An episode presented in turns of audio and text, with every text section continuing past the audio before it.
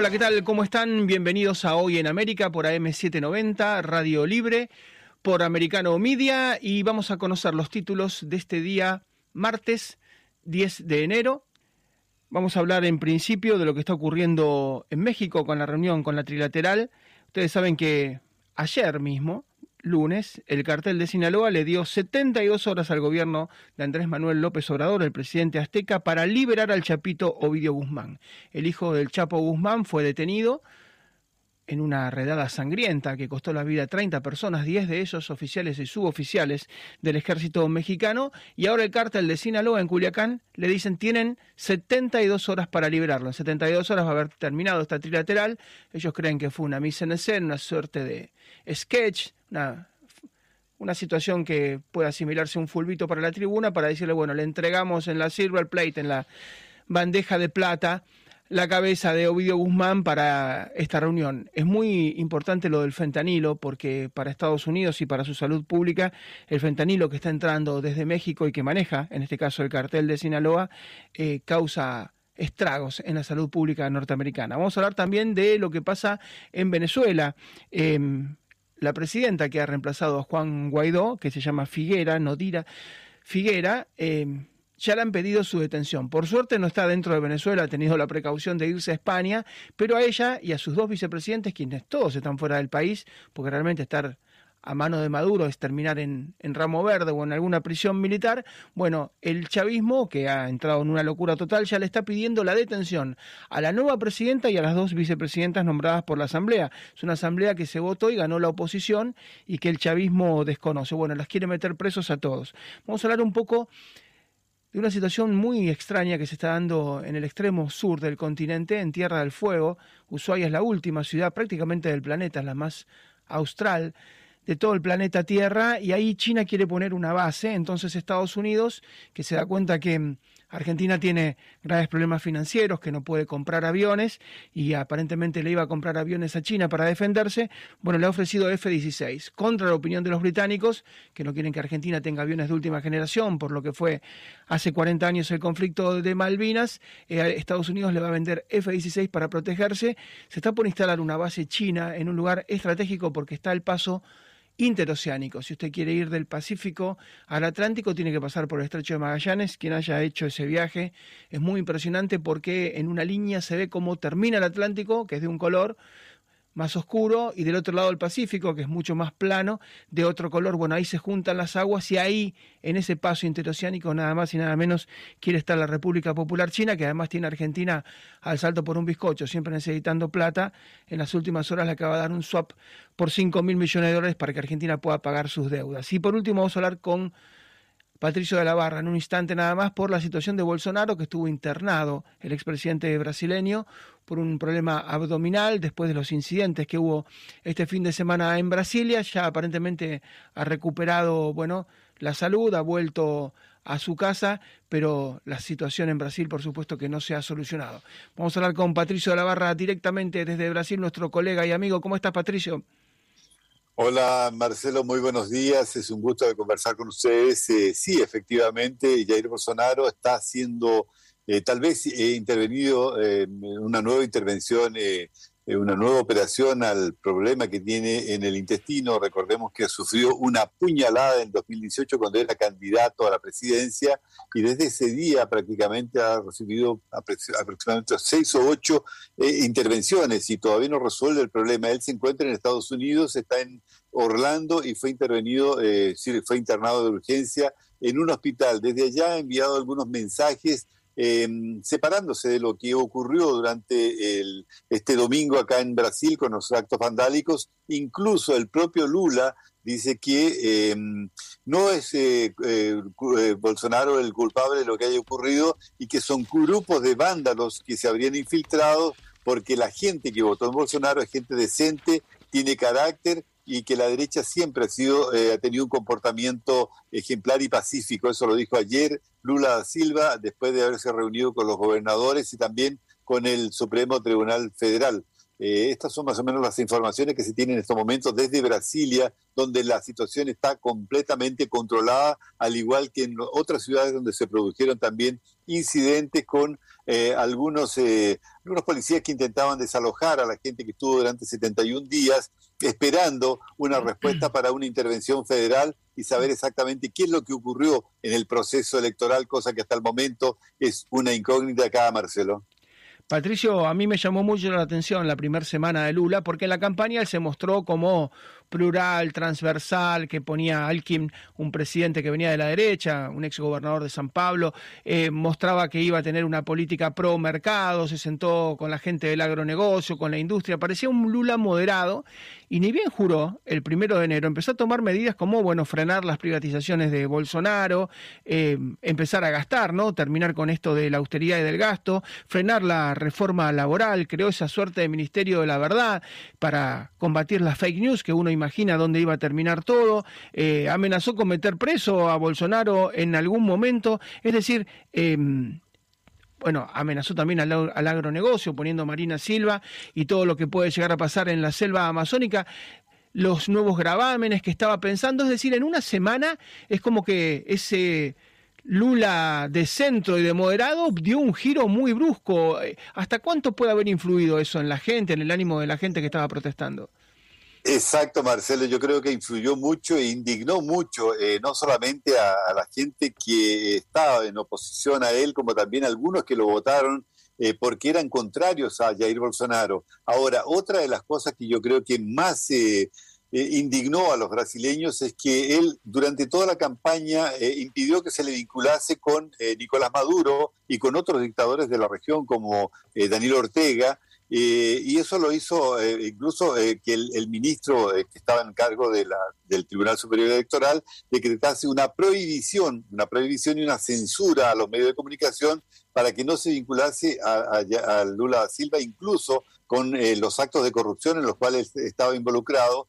Y de repente aparece convocando o llamando a Nicolás Maduro para que participe del acto de posición eh, y diciendo que va a crear una nueva moneda en la cual va a incluir a Venezuela, Chile, eh, eh, Argentina, que son los países que están más próximos de acá y que inclusive también él se había negado a, decir que tenía una cierta amistad con estos mandatarios en estos momentos. Entonces todo eso yo creo que fue lo que indignó y más que eso fue el decir que no va a respetar la ley de eh, improvidad, eh, perdón, de, la ley de responsabilidad fiscal, eh, que puede gastar más de lo que recauda, eh, lo dejó bastante claro, y una serie de otras medidas se, se tiró en picada contra el agro, incluso, incluso diciendo a principio que eran ellos los autores de estos o financiadores de estos actos vandálicos que se habían producido en Brasilia.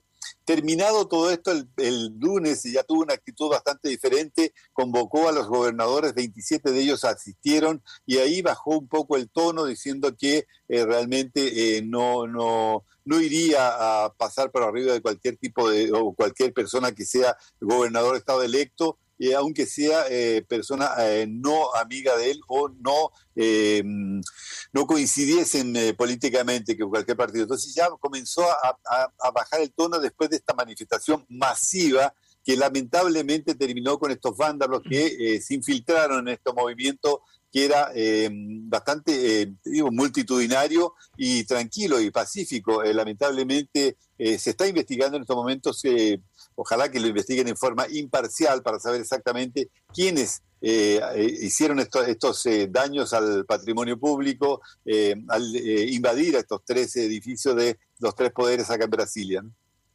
Patricio, como siempre, muchísimas gracias por toda la información, un gran abrazo y seguro te volvemos a molestar porque es increíble todo lo que está ocurriendo. Un gran abrazo. Otro para todos ustedes ahí, un muy buen trabajo.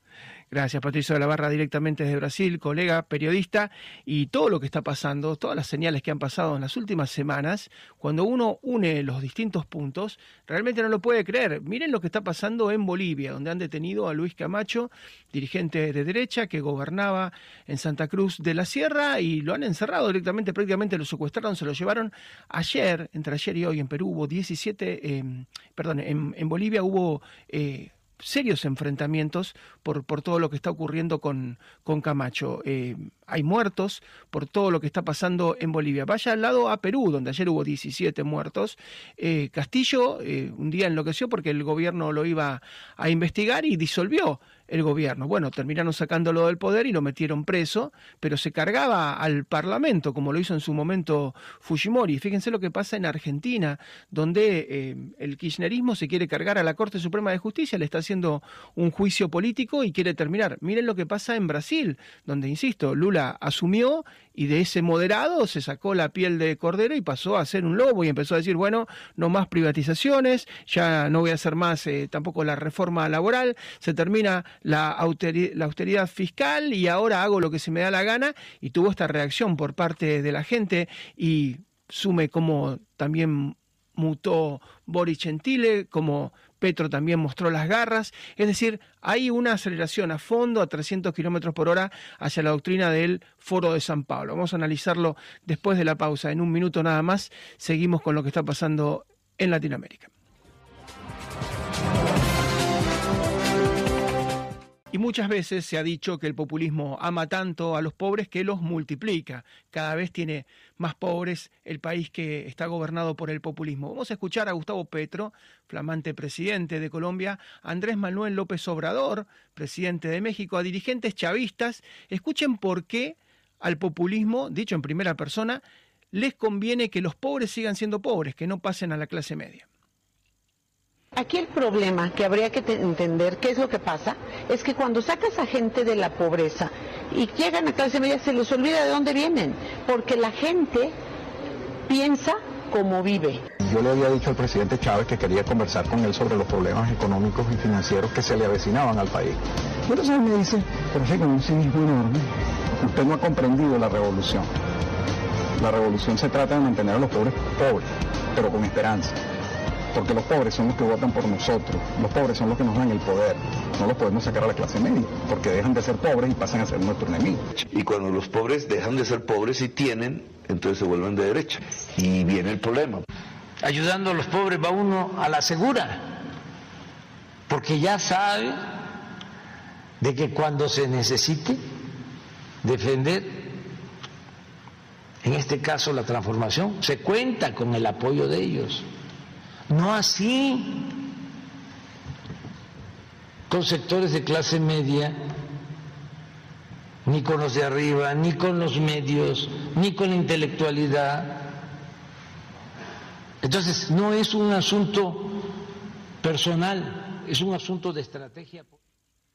Es un asunto de estrategia política, dice Andrés Manuel López Obrador. Hay que mantener a la gente pobre porque cuando deja de ser pobre, cuando se vuelve clase media, ya no quiere al populismo. Vamos a hablar en un instante nada más con una persona que conoce mucho, unos principales dirigentes opositores de Venezuela, porque el país caribeño ha entrado en la locura total, está inmerso en la locura total. En las últimas horas, la justicia chavista ordenó el arresto de la reemplazante de Juan Guaidó en la Asamblea Nacional de Venezuela. Juan Guaidó era el presidente interino y el tribunal que responde al régimen de Nicolás Maduro dictó la detención de la opositora Dinora Figuera, que era la nueva presidenta del Parlamento electo en 2015. Ese Parlamento tiene dos tercios de los curules en manos de la oposición y, por supuesto, el chavismo lo desoye y tiene su propia Asamblea Nacional Constituyente, y también se ordenó la captura de la primera y segunda vicepresidenta de Venezuela, Marianela Fernández y Auristela Vázquez. En la práctica las detenciones no podrán ejecutarse porque las tres viven en el extranjero. Figuera y Vázquez viven en España, Fernández vive en los Estados Unidos. Vamos a hablar con Antonio Ledesma, que es el exalcalde general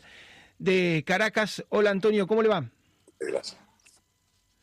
Un gran abrazo para ti, un placer saludarte a ti y a toda la audiencia. Y bueno, estos audios los he oído varias veces y no dejo de, conmoverme y de sentir o experimentar indignación ante semejante amoralidad, porque si algo está reñido con la ética política, son ese tipo de estrategias que además comunican con el mayor desparpajo sin que se les arrugue un músculo de la cara, porque forma parte de esas políticas o tácticas que se aplican para secuestrar mentalmente a la gente en cualquier parte del mundo. Ya no es un problema solo de América Latina, es un problema planetario, el maleficio del populismo. Así es, mantener a la gente pobre para que tenga necesidades básicas, que el Estado se las pueda solucionar y que no pidan otra cosa, que no pidan democracia, pluralidad, justicia, transparencia, que estén eh, justamente, decimos, al salto por un bizcocho, preocupados por la supervivencia día por día. Es correcto, sí, es correcto y eso se pone de manifiesto eh, con lo que estamos viviendo en Venezuela, un país inmensamente rico que ahora es pobrísimo, el país que tiene las más altas reservas de petróleo del mundo y sin embargo en este momento que usted y yo estamos hablando, en casi todas las poblaciones de Venezuela la gente lleva más de 20 horas haciendo cola para ver cómo llena el tanque de su automóvil de combustible. El país que está entre los poseedores de reservas de gas, eh, entre los primeros 10 puestos del mundo, tiene ya gente volviendo a los tiempos de la cavernícola, cocinando con leña. El país que en América Latina tiene una de las más altas capacidades instaladas en energía hidráulica y energía termoeléctrica, hoy en día tiene a, la gente a oscuras porque los apagones son constantes. O sea, es una verdadera tragedia y cuando uno repite el salario mínimo de los venezolanos, ahí nos exponemos a que no nos crean. Porque hoy al, al día en que en este momento que usted y yo estamos hablando, el salario mínimo mm, este, de los venezolanos no supera los 5 dólares al mes. Así es, y que tiene el Orinoco, uno de los ríos más caudalosos del mundo, y la gente no tiene agua. A mí la última vez que fui era un hotel, bueno, no era un cinco estrellas precisamente, ahí cerca de Altamira, y me decían, mire, dice, el agua es de nueve a nueve y media, eh, de nueve a nueve y media de la mañana, y había media hora de agua en un hotel, y la gente en su casa no tenía ni siquiera eso. Claro, es que Venezuela es un país con grandes, con grandes, creo que se activó un audio por allí. Sí, se, se mete, se mete el audio del tape es que Venezuela es un país con grandes potencialidades, pero lamentablemente con una crisis de servicios. Eso que usted dice es realmente una gran paradoja. Usted va al estado Bolívar, en el estado de la Guayana venezolana, donde están dos, los dos grandes ríos de Venezuela, el Orinoco y el Caroní, donde se han hecho una serie de acueductos en los tiempos de la democracia, el acueducto Cambalache, el Tocomita, etcétera, y resulta que la gente no tiene agua potable. La gente que ve desde la ventana de su casa el río Orinoco eh, al grifo de su, de su lavamano o de su lavadero no le llega agua. Es una cosa insólita y es la crisis de los servicios que provocan este tipo de regímenes que a su paso lo que dejan es miseria. Dejaron miseria en la Unión Soviética, dejaron miseria en China, dejaron miseria eh, en, Cuba, provocaron trastornos en Chile y, ya vemos lo que está pasando en Venezuela, que creo que es el mejor espejo para que todo el mundo se vea de qué es lo que nos trae esa pócima del, populismo en cualquier parte donde se aplique su fórmula. Hay que hacer, Antonio, algún día un documental que sería tragicómico. Usted sabe que a mí me tocó ir 2014, 2016, 2018 a hacer libros sobre Leopoldo López, que estaba preso en Ramo Verde, y María Corina Machado, que no podía salir del país, y sus hijos viviendo en Estados Unidos. Entonces le digo, llévenme, por favor, a las obras del chavismo. Entonces me mostraban ese tren, creo que es Aguatire, que, que tiene los pilotes y que no está terminado, o me mostraban ese tren a Valencia, que tampoco nunca se hizo, o todos los monumentos, esos elefantes blancos que dejó Chávez, el momento que tenía el barril a 100, a 120 dólares cada uno, y, todas esas obras delirantes, esos trenes que tampoco nunca se pudieron terminar, eh, la cantidad de dinero que gastó el chavismo en elefantes que después nunca pudo concretar. Yo creo que sería tragicómico, trágico por cómo quedó Venezuela, pero también cómico porque, por ejemplo, hacia Valencia, desde Caracas, no, no tiene sentido elevar un tren porque podría haber ido por el terreno, pero esta bestia hizo kilómetros y kilómetros de pilotes, o sea, nadie entiende qué, qué, qué, es lo que quería hacer. Muchos decían que quería pavimentar el Orinoco, decían, pero si es un río, ¿por qué va a pavimentar? Cosas de ese estilo, ¿no? Yo le voy a explicar qué es la intención y, su comentario viene oportunamente porque anteayer el fiscal de la tiranía dictó medidas de captura contra tres diputadas que ahora están en la directiva de la Asamblea Nacional y ha solicitado que le apliquen código rojo a Interpol. Yo estoy seguro que eso no va a prosperar porque ese fiscal no es reconocido este, internacionalmente. Ahora, yo le diría al fiscal de la tiranía que en vez de estar persiguiendo a estas tres mujeres, ¿por qué no persigue a los que supuestamente iban a construir el segundo puente sobre el lago de Maracaibo y no lo hicieron? A los que recibieron el contrato para construir el segundo puente sobre el río Orinoco y no lo hicieron. A los que recibieron el contrato por miles de millones de dólares para construir un ramal del metro de Caracas, entre Guatire, Guarenas eh, y Caracas, y no lo hicieron. A los que recibieron contratos para construir las nuevas líneas del metro y no lo hicieron. A los que recibieron contratos de miles de millones de dólares para construir el ferrocarril entre Puerto Cabello, Valencia y Caracas y no lo hicieron.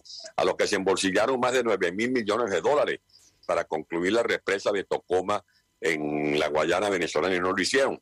A eso es lo que debería perseguir el fiscal de la tiranía, a los que han saqueado el erario público venezolano. Y para que los argentinos me escuchen, pero les pido que se sienten y se agarren, se han robado más de 600 mil millones de dólares. Este es el robo, el saqueo más grande de la historia de la humanidad. Estamos hablando de robarle hasta el tetero al niño Jesús, porque esta gente no tiene contemplaciones a la hora de echarle mano al tesoro de la nación. Así es, y bueno, usted sabe perfectamente lo que es Guatire, es una localidad tan pobre que hubiera recibido ese tren y hubiera cambiado seguramente su fisonomía. Y, yo digo, pero ¿a quién se le ocurrió esta obra y cómo quedó? Ah, porque quedaron los pilotes, ¿no? Entonces, de alguna manera, eh, queda el testimonio del fracaso. Pero, pero bueno, algún día, Antonio, hay que hacerlo. Sí, sin duda, porque la idea no era hacer la obra, sino cogerse los reales. Igual hicieron con los hospitales para a, una ministra le entregaron más de 500 millones de dólares para equipar los hospitales y lo que hizo fue negocio con su familia. Eh, le entregaron recursos para equipar al seguro social y se robaron el dinero. Y eso ha pasado en todos los, distintos ámbitos de la vida nacional. Y Maduro lo que hace es reciclar, ha convertido el gabinete un, en un centro de reciclar ministros o funcionarios fracasados. Acaba de designar canciller a quien venía de ocupar cargos en el Ministerio de Agricultura y CRI, fue el que destruyó las empresas agrícolas de Venezuela y acaba de nombrar una nueva directiva de PDVSA y colocó al frente de PDVSA a quien viene de destruir eh, empresas relacionadas con la petroquímica y con Benalum. Así funcionan estos gobiernos populistas. Así es, Antonio, como siempre, un gran abrazo, muchísimas gracias porque siempre nos, nos, cuenta y bueno, llegará el momento que podamos contarlo en primera persona con ustedes, gobernando. Un gran abrazo. ¿eh? Un gran abrazo a ustedes. Antonio Ledesma es exalcalde general de Caracas, una ciudad enorme que tiene varios municipios. Él era el alcalde general, uno de los principales dirigentes de la oposición de este país caribeño. Pausa muy breve, ya regresamos.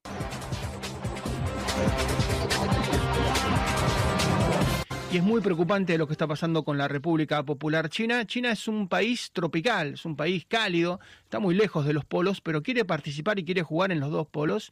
En el Polo Norte, por ejemplo, a través de Norwest, es un paso interoceánico entre el Atlántico y el Pacífico en el norte de Canadá, como el Ártico se está descongelando, de alguna manera está retrocediendo, bueno, apareció un paso que le permitiría a China ahorrarse miles de kilómetros en sus buques portacontenedores, pero también quiere jugar en el Polo Sur, en la Antártida, y quiere poner una base en Ushuaia, que es la localidad más austral del mundo, para poder controlar el estrecho de Magallanes, otro paso interoceánico, en este caso eh, muy, muy al sur, en el extremo austral del planeta.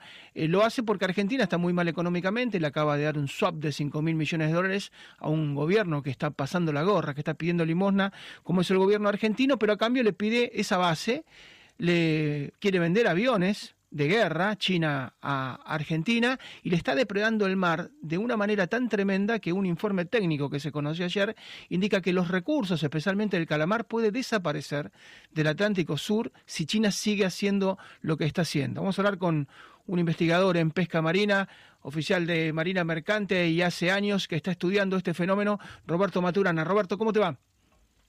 ¿Qué tal? Muy buenos días. ¿Cómo estás, Marcelo? ¿Qué tal la audiencia? Bien, ¿y qué tan preocupante es? Porque vemos que un día quieren poner una base en, la, en Ushuaia, cerca de la Antártida, vemos que al otro día prácticamente están liquidando el recurso marítimo, vemos que le quieren vender aviones a Argentina, eh, vemos que está avanzando sobre los dos polos, eh, particularmente en este caso en el Polo Sur, de una manera directa. Bueno, acá hay, acá hay varias cuestiones que entran dentro de, de este esquema. Eh, ustedes eh, recuerdan el tema de Fukushima en Japón y la cantidad de agua que tiene adentro Fukushima que tiene que tirar al mar. Bueno, Japón ya empezó a tirar ese agua al mar, son miles de toneladas de agua eh, que tienen radioactividad, por más que digan no tienen nada, no, no, tienen contaminación radioactiva. Toda esa contaminación que han tirado al mar desde Fukushima y el impacto del inicio ya llegó a los atunes del Pacífico en Estados Unidos, llegó, salió en algunos calamares, de ese calamar gigante que se llama jibia, en Perú. Y claro, los tipos estos están viniendo para acá por dos cosas. Primero, por lo que decís, que Argentina es un país fundido, quebrado, destruido, sin moral, sin ley, absolutamente a la deriva. Y los tipos estos quieren entrar y radicarse para poder hacer ingresar esa flota enorme que tienen en el, puerto de Ushuaia y repararlo. Ellos específicamente quieren instalarse en Río Grande, Marcelo. Estamos hablando, sí, de las localidades más australes del planeta, Río Grande y Ushuaia, una base con la cual podrían tener la llave para ese paso eh, interoceánico, el estrecho de Magallanes, que, que realmente es tan estratégico. Exacto, pero además de esto, ellos vienen por los recursos, que muy bien lo acabás vos de decir. Es bueno recordar, porque la gente, eh, nosotros nos olvidamos, va la gente, los políticos, hace que nos olvidemos de todo. En el 2010 a China se le había cedido un predio muy importante, muy, muy importante de frente marítimo en Río Grande, el que estaba, creo que era el gobernador Gustavo Melella, en el 2010, le cedió eso para hacer un polo petroquímico y un puerto. Está todo abandonado. Exacto, eso quedó todo abandonado, pero ellos quieren ir sobre lo mismo. O sea, para eso, para armar un joint venture con una empresa argentina, o sea, para asociarse un extranjero, un argentino, y entrar mejores que lo agarran a Ricky Caputo, a Nicky Caputo. Y vos sabés que eh, es tan tremendo el avance de China que quiere, insisto, darle aviones de guerra a Argentina, que Estados Unidos está convenciendo a Inglaterra para venderle F-16, es decir, que los aviones de guerra de Argentina, que tiene siete apenas, por ejemplo, Chile tiene 50 y tiene muchos F-16, Brasil tiene prácticamente 100, Argentina está inerme, no, no, no tiene con qué defenderse, y entonces Estados Unidos le dijo, bueno, vamos a darle aviones F-16 a través de Dinamarca, trata de hablar con Inglaterra para decir, bueno, miren, a pesar de Malvinas ya pasaron 40 años, dejen que tengan aviones F-16 porque China va por todo y se ha garantizado de alguna manera contarle a la gente que no conoce, los, barcos argentinos de la Armada o de Prefectura eh, han abandonado un mar territorial que es enorme. Realmente hay un problema de, costos, económicamente hay un problema de costos y además que a los chinos no se los quiere controlar, esto es así de simple. Como antes metíamos en cada zafra un barco preso, corríamos a los otros que se metían adentro, ahora no pasa nada. Quiere decir que acá hay una orden de, presidencia, de arriba, de, no molestar a la flota china. Entonces, todo esto es eh, dejarles, liberarles el mar para que hagan lo que quieran. Si encima les van a un sitio, vos, vos imaginate qué cosa de loco, que le den un sitio para amarrar estos buques. Amarrarían los buques que tienen problemas eh, técnicos, que para, hacer reparaciones, todo eso. En todos los sitios donde pueden amarrar estos tipos meten 20, 30, 40 barcos, porque tienen una flota de 400. Entonces, ¿qué pasa? Vos tenés 60 tipos viviendo arriba de cada barco, de los 50 barcos, de 60 barcos, que van dos, tres veces por día al baño, porque no tienen mangueras sanitarias, ni ahí hay ningún sistema, ni tiene un sistema de aguas negras los barcos, porque no tienen la normativa internacional sobre las aguas negras, que son las aguas de los baños. Bueno, entonces todo eso va al mar, en una zona que es absolutamente libre de polución. Uno dice, eh, toda esta gente eh, no piensa, no sí, sí piensa, piensa en la plata que se van a meter en el bolsillo y no le interesa el país, ni le interesa el futuro, ni le interesan los recursos, ni le interesa nada. Vos, Roberto, Roberto, has navegado mucho y contarle a la gente que por ahí piensa que pescar es tirar una red a ver qué pasa. Eh, un barco puede ver los cardúmenes, puede seguirlos, es decir, cuenta con una ventaja que nunca tenían los barcos pesqueros. Hoy vos los ves a los cardúmenes y si el cardumen se mete dentro del mar territorial argentino, eh, yo no creo que se frenen, deben meterse también a perseguirlos. Por favor, sí, yo he pescado, eh, muchas veces nos ha tocado pescar, en la época esta de, calamar, cuando arrima acá para afuera de Mar del Plata, no tan al sur, y hemos visto 25 o 30 barcos metidos dentro de, dentro de las 200 millas nuestras. ¿Por qué? Porque es lo que vos decís los barcos cuentan con, unos, eh, con unas ondas que son, hoy son pantallas de computadora, que te indican el, cardumen y lo vas siguiendo vos para, ver para dónde va yendo o si se, disminuyó ese cardumen y hay otro o se va a sumar otro más grande y para dónde va.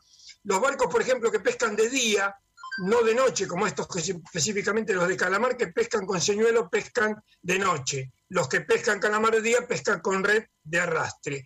Eh, estos barcos que pescan con red de arrastre de noche navegan detrás del cardumen. Entonces, cuando largan la red de día, ya están ubicados sobre el cardumen para, agarrar, para, lograr una buena captura del primer lance. Eh, hoy la detección de la pesca dejó de ser un secreto. Así es, la, la, tecnología avanza muchísimo y el Centro de Estudios Latinoamericanos y Latinos de la Universidad Americana dijo concretamente que si sigue este nivel de depredación, van a liquidar el calamar en el mar argentino, en el extremo sur, en el Atlántico Sur, van a liquidar el recurso porque la, política es suicida, es una política de pescar juveniles, o sea, si vos los agarrás en determinado momento que ya se reprodujeron, no liquidás la especie, pero si agarrás juveniles, si agarrás cualquier tipo de pieza, liquidás el recurso en años. Bueno, pero esa es la política argentina, a ver, eh, y acá nos corremos los chinos. En Argentina eh, hablan todo sustentabilidad, trazabilidad, eh, hay normativas internacionales, eh, la pampa azul, los funcionarios. Es todo mentira. Dentro de las redes utilizan, la red tiene una malla, utilizan lo que se llama un sobrecopo, un sobrecopo que es otra red de malla más chica. Se pone adentro de la red y este, en este sobrecopo hace que todo el pescado que entre, así sea chico, no pueda salir de la red. Entonces, si vos tenés que tener una red con un dispositivo de escape de juveniles, jamás le podés poner un sobrecopo. Y vos haces levantar el equipo a cualquier barco de los que está pescando en el mar argentino, todos tienen sobrecopo y todos tienen suncho para cerrar las mallas de las redes. A ver, acá lo que se hace en el mar argentino es un desastre y todo lo que se dice es todo mentira. Acá las fiscalizaciones son colmeadas, acá se permite absolutamente todo, se tira pescado al agua, millones de dólares en pescado al agua al año y a nadie le importa porque tirás millones de dólares de pescado y tirás proteína que ningún chico se va a comer. O sea, pescado muerto, pescado muerto que, no aprovecha. Exacto. Exacto. Argentina es un país demolido, destruido. Ya eh, eh, la corrupción en la pesca superó mm, elevadamente a, a, los niveles de Felipe Solá y Carlos Menem.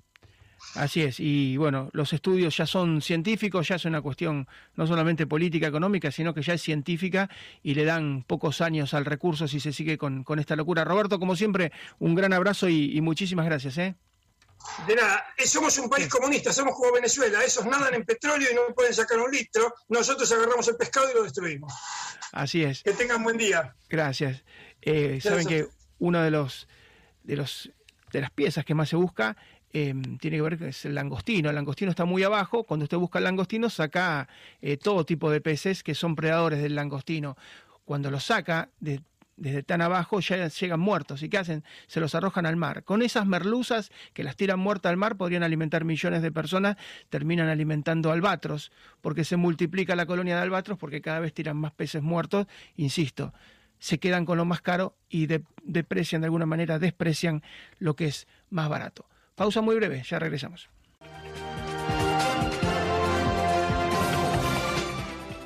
Y la gente quiere volver a ver a los mismos actores, a los mismos superhéroes, aunque ya estén grandes, y no deja de alguna manera que se jubilen, porque por ejemplo Indiana Jones, ¿no? Harrison Ford tiene casi 80 años y bueno, fue convocado para ser nuevamente de, de Indiana Jones, de ese personaje, ese arqueólogo que corre, que tiene que de alguna manera estar atlético, disparar, eh, bueno, jugarse la vida, insisto, está entrando en la cuarta edad Harrison Ford, pero no se puede jubilar.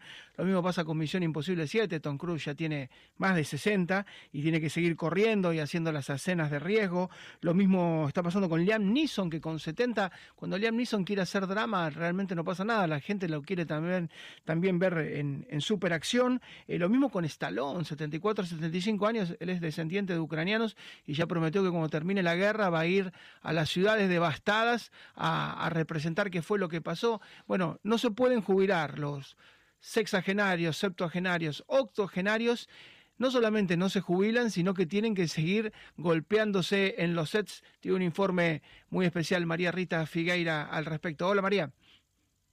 ¿Qué tal, Marcelo? Nosotros en Argentina tenemos una frase que se utiliza de manera coloquial que dice, viejos, viejos son los trapos. Y se refiere, por supuesto, como que no hay gente vieja, puede, puede ser la ropa vieja, pero no las personas. Y el cine nos devuelve ese espejo. ¿Por qué? Porque la base del entretenimiento, justamente en la industria cinematográfica, es comedia o acción.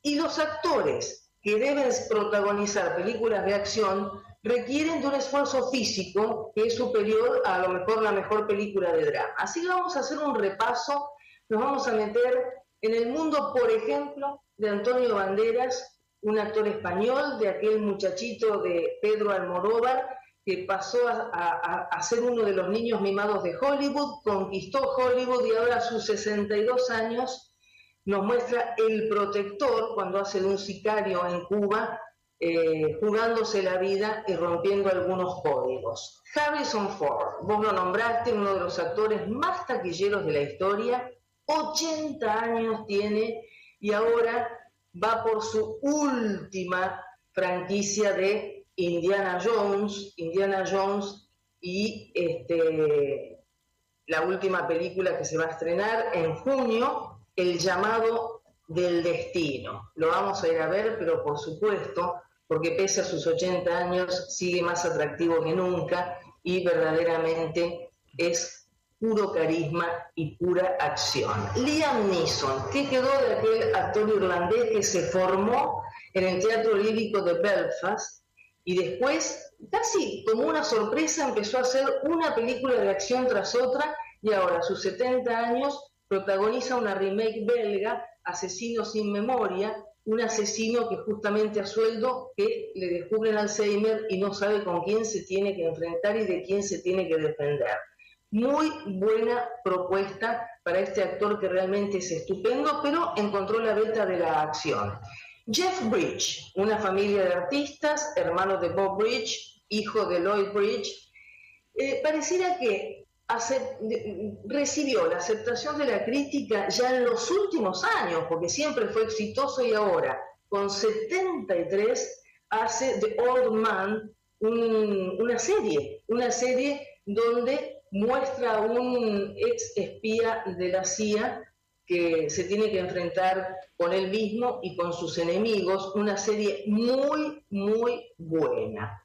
Vamos ahora a Denzel Washington, un actor dúctil, un actor que también es sinónimo de éxito en taquilla, éxito para la crítica.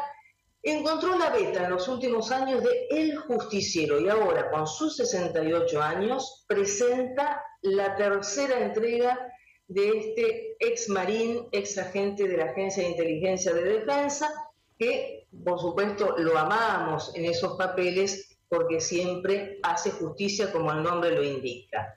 Hay vida después de Matrix y eso lo supo Keanu Reeves. ¿Por qué? Porque eh, con 58 años también una saga como es John Wick, que ahora presenta la cuarta, es un asesino retirado yo lo amo incondicionalmente porque quiere, eh, todo comienza con una sed de venganza y vengar la perrita que le mataron. Marcelo, eso es imperdonable. La pobre Daisy, una Beagle divina y todo lo que va pasando, la gente está esperando John Wick la cuarta.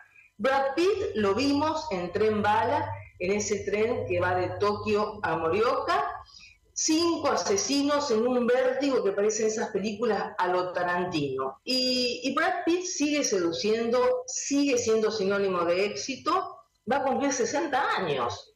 Así que otro más en la lista de los que viejos, pero no, viejos eran otros. Mel Gibson, aquel muchachito de arma mortal que siempre mantuvo, aún a los 30 años, en adelante y ahora 67 años, mantuvo la intensidad en sus papeles. Siempre fue sumamente intenso y, aparte, bueno, eh, se reinventó porque ha dirigido películas excelentes, siempre es noticia y siempre es protagonista con la película Panamá.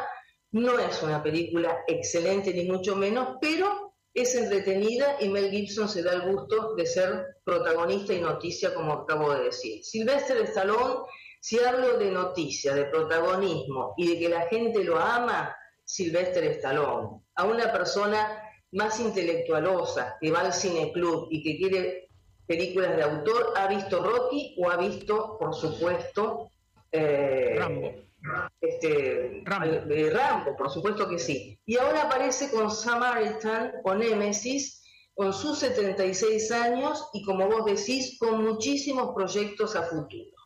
Pero, para hablar de proyectos, pasado, presente y futuro, Stone Price, que siempre lo dejamos para lo último en este espacio, porque da una vueltita de, rosca, de rosca más, y en este caso ya hemos nombrado Misión Imposible 7. Yo les sugiero que si les interesa el tema, más allá de haber visto las anteriores, y seguramente van a ver esta, en su papel de Ethan Hunt, que lo habrán visto en Top Gun, eh, busquen material porque hay excelente del, detrás de escenas, behind the scenes, donde se, se, exhibe, donde se explica cómo hace Tom Cruise las escenas de riesgo, a veces explicada por el director, por sus asistentes, por los especialistas en efectos eh, especiales.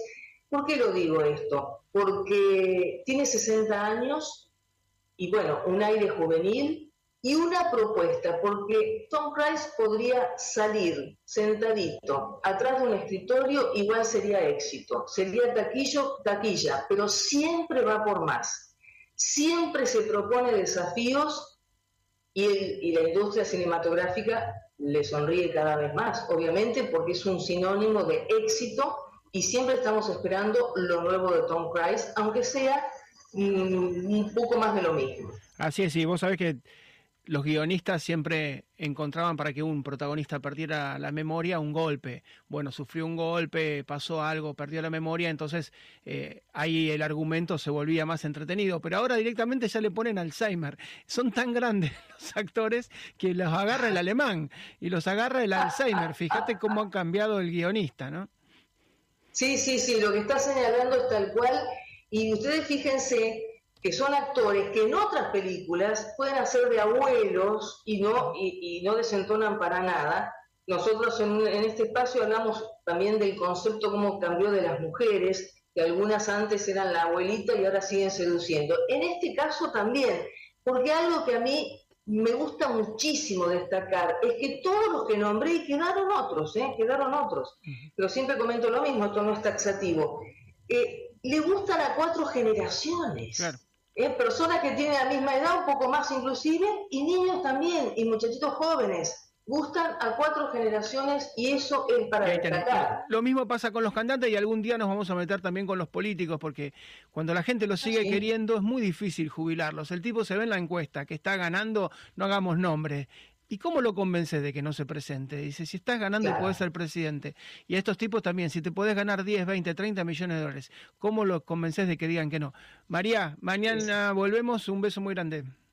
Beso, beso. Chau, chau. Hasta mañana. Hasta mañana. Muchísimas gracias por la atención. This podcast is a part of the C Suite Radio Network.